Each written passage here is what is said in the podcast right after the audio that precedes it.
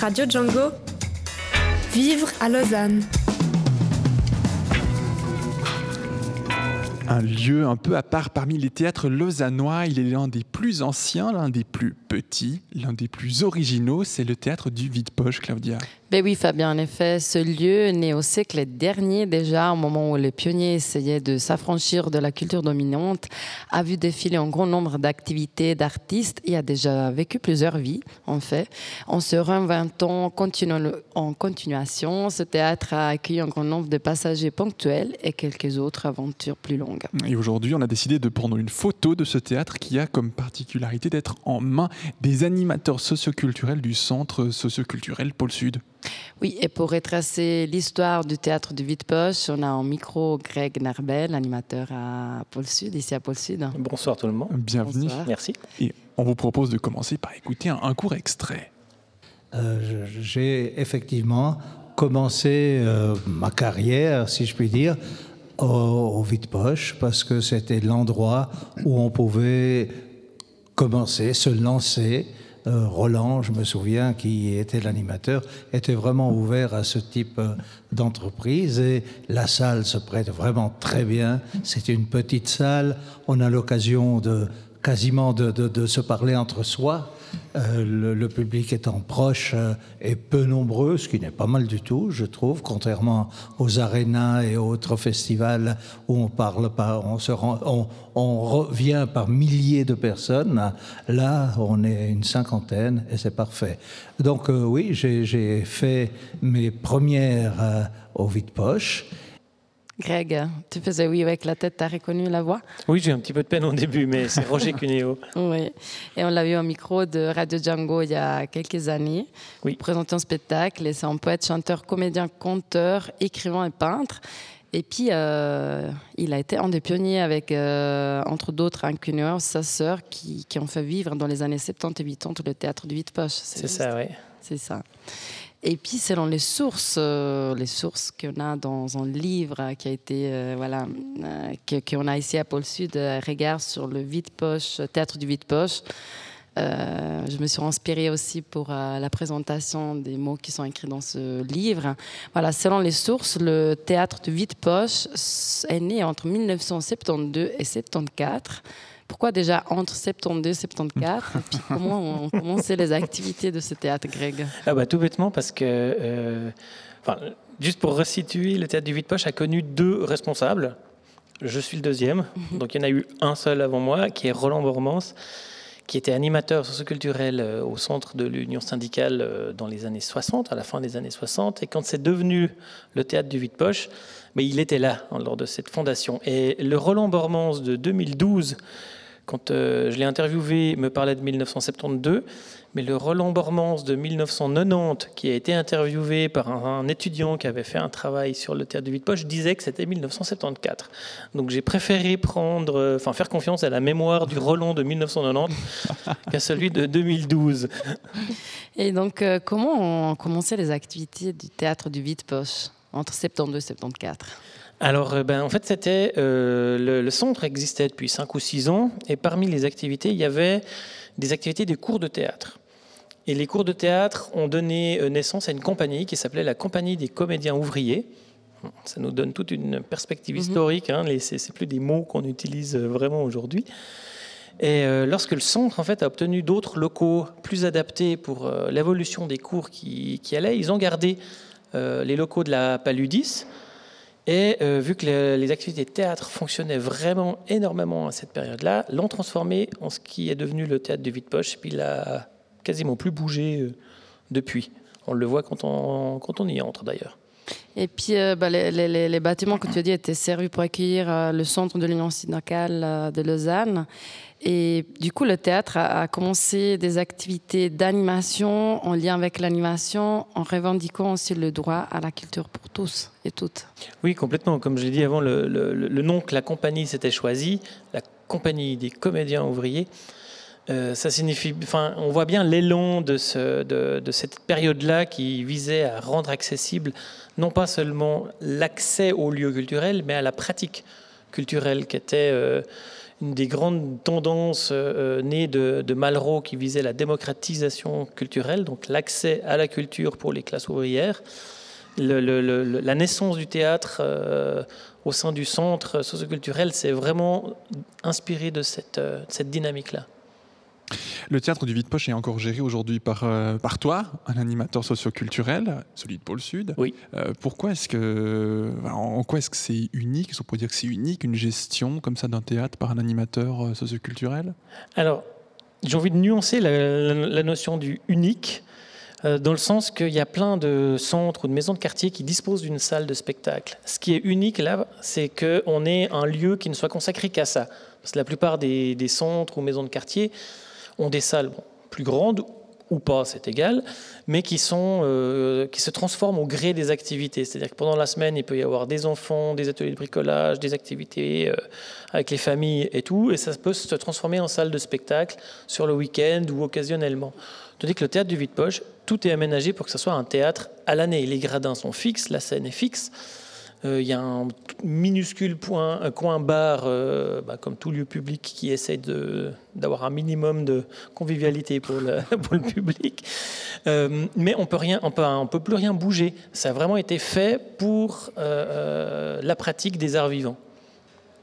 Et puis, j'ai envie juste de revenir à. Tu as parlé hein, du passage de comédien ouvrier, vide poche, mais pourquoi c'est devenu vide poche? Et puis voilà, euh, comédien ouvrier, tu dis, on n'entend plus aujourd'hui parler de ça, mais voilà, c'est peut-être le, ah lien ben, assez clair, mais est-ce que tu en sais un petit peu plus? Quand les locaux se sont transformés en théâtre, bah, la notion du nom s'est posée.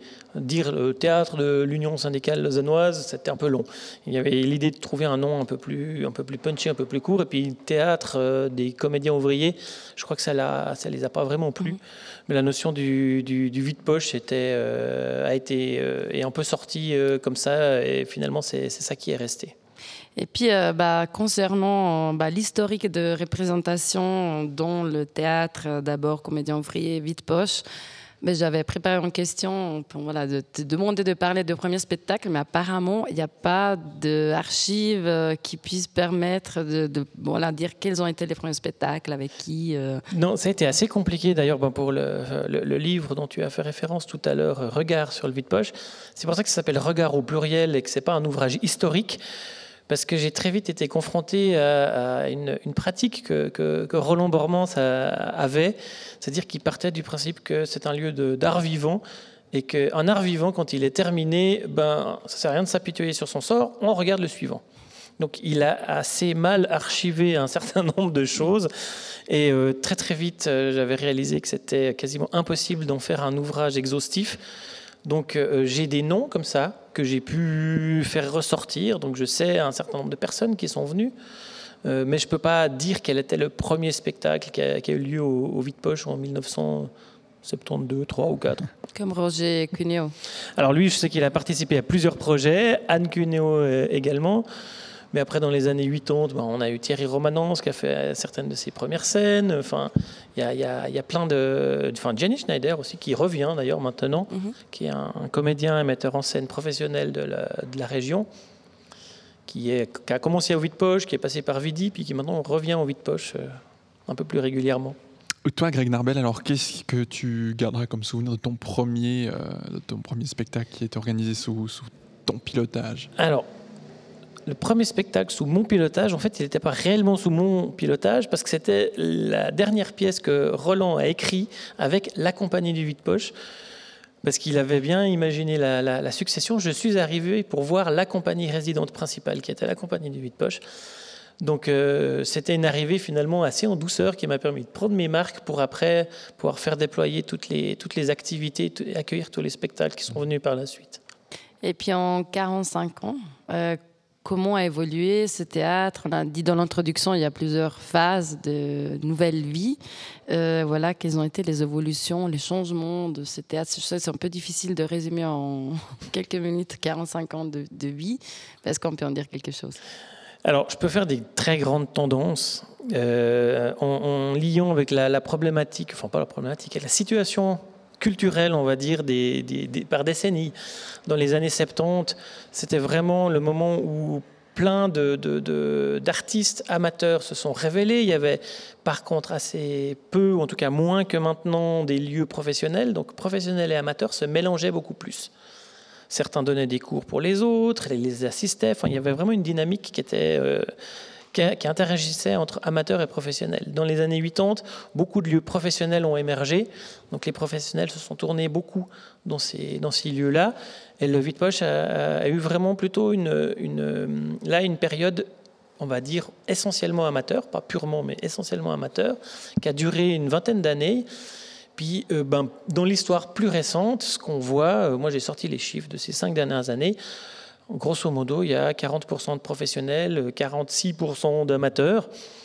85% euh, de Lausannois et, régions. Donc on, est dans cet ancrage-là euh, où maintenant beaucoup de professionnels aiment bien utiliser le, le, vide-poche comme lieu d'expérimentation. Mm-hmm. Alors pour autant que ça tienne sur la petite scène, hein. mmh. tu l'as dit au départ, ce n'est pas les mêmes conditions de jeu non plus que, que les grandes une salles. Grosse infrastructure, c'est un peu difficile. Non, une comédie musicale, ça rentre moyen. euh, donc certains viennent faire des expérimentations, euh, peut-être pour décrocher aussi des, des, des enfin, inviter des programmateurs d'autres lieux pour pouvoir organiser des tournées. Alors que les amateurs du coin, ben, c'est un peu le, une des seules petites salles qui permettent aux, troupes amateurs de pouvoir se produire plusieurs fois. Mmh. Et puis aujourd'hui, quels sont les, grands défis euh, actuels en lien bah, avec le théâtre, en lien avec la, société, avec aussi l'animation socioculturelle?